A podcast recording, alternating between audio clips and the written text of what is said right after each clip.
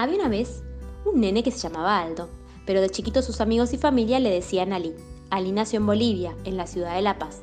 Cuando tenía 10 años sus papás tuvieron un accidente y sus familiares decidieron que era mejor que Ali se fuera a vivir a Argentina con su abuelo. Allí tendría más oportunidades de lograr una educación adecuada y un futuro mejor. Fue así que Ali llegó a Buenos Aires y se instaló con su abubeto en el barrio de Flores. Su abuelo trabajaba todo el día por la zona de Once, por lo que Ali pasaba mucho tiempo solo deambulando por la ciudad. Le encantaba observar esos enormes edificios tan ostentosos, pero más le gustaba conocer las historias de la gente que transitaba detrás de esas fachadas preciosas, que no siempre eran igual de bellas. Fue creciendo entre esas historias de vida y también adquiriendo algunos hábitos no tan buenos, inducidos por las malas juntas, decía su bubeto, que sabía que se portaba mal algunas veces. Al principio lo justificaba.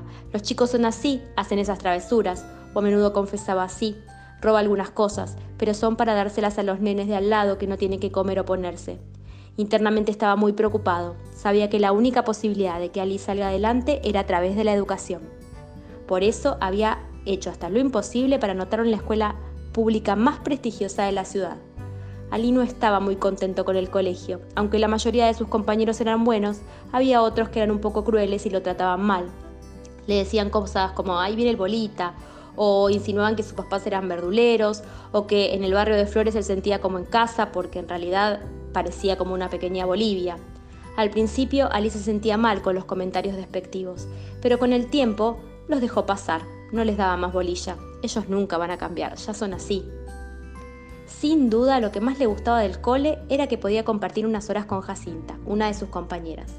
Haas era lo más, inteligente, hermosa, siempre se involucraba en causas justas y desde que Ali había entrado al cole se habían hecho muy amigos. Ali sentía que Haas lo entendía, que era como él. El problema era que los papás de Haas no dejaban que los chicos tuvieran demasiado contacto fuera del colegio. Ese chico no te conviene, Haas, no es una buena influencia. Todo el mundo sabe que esa comunidad boliviana viene al país solo para robarle el trabajo a los argentinos. Eran tan prejuiciosos. La vida de Haas estaba toda programada. Cuando terminara el cole iba a ir a estudiar afuera y iba a convertirse en abogada como su papá. Lejos de esos planes, Haas quería ser ingeniera mecánica. Su amor por la ingeniería comenzó el día en que su tío Juanjo, que era un amante de los autos de colección, la llevó a su taller y le mostró el interior de ese Peugeot 403 rojo impecable y le explicó cómo funcionaba su motor. Ese momento la marcó para siempre. Sus papás se negaban rotundamente. Esa no era una carrera para chicas. Una noche, Ali fue a buscar a su abuelo a la estación de Once. Siempre le habían llamado la atención los túneles de los subtes, lugares solitarios y oscuros que debían ser testigos de miles de historias y mitos. En el lado opuesto, la estación iluminada, llena de gente transitando de aquí para allá. Mientras estaba esperando el subte, vio un perrito chiquitito que se metía en los túneles. Se fijó que no viniera nadie y se tiró a las vías para rescatarlo. A veces sentía esos impulsos de hacer cosas que sabía que no estaban del todo bien, pero no podía evitarlo.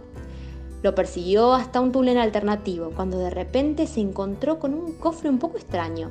Su curiosidad pudo más que el miedo y decidió tomarlo. Lo limpió con su manga, como frotándolo y de repente ¡paf! Tras una nube de polvo apareció una especie de espíritu azul sonriente y simpático. Ali no podía creerlo. Entre el asombro y la incredulidad y la intriga le preguntó al espíritu, ¿y vos quién sos? ¿Cómo quién soy? le dijo el espectro. Soy un genio. ¿A quién esperabas? ¿Al fantasma de la ópera? Me liberaste de este cofre viejo en el que estuve viviendo por tantos años y ahora yo te voy a conceder tres deseos. Ali primero pensó que era una broma. ¿Me estás cargando? preguntó. No, no, no, soy un genio de verdad. Bueno, dijo Ali, después del susto y de meditarlo un rato, ¿y cómo funciona esto? ¿Puedo pedir lo que quiera? Sí, casi todo, le dijo el genio. Por ejemplo, no puedo solucionar temas como el hambre en el mundo o la paz mundial. Tienen que ser cosas que te importen y afecten a vos o a las personas que querés. Bueno, pensó Ali, entonces mi primer deseo va a ser para mi abuelo. Me gustaría que pueda tener un trabajo que le guste y lo haga feliz y que tenga su propia casa en el lugar que desee. Hecho, dijo el genio. Ali no podía esperar para ver los deseos cumplidos de su abuelo Beto, pero debía continuar con los pedidos. ¿Tu segundo deseo cuál será?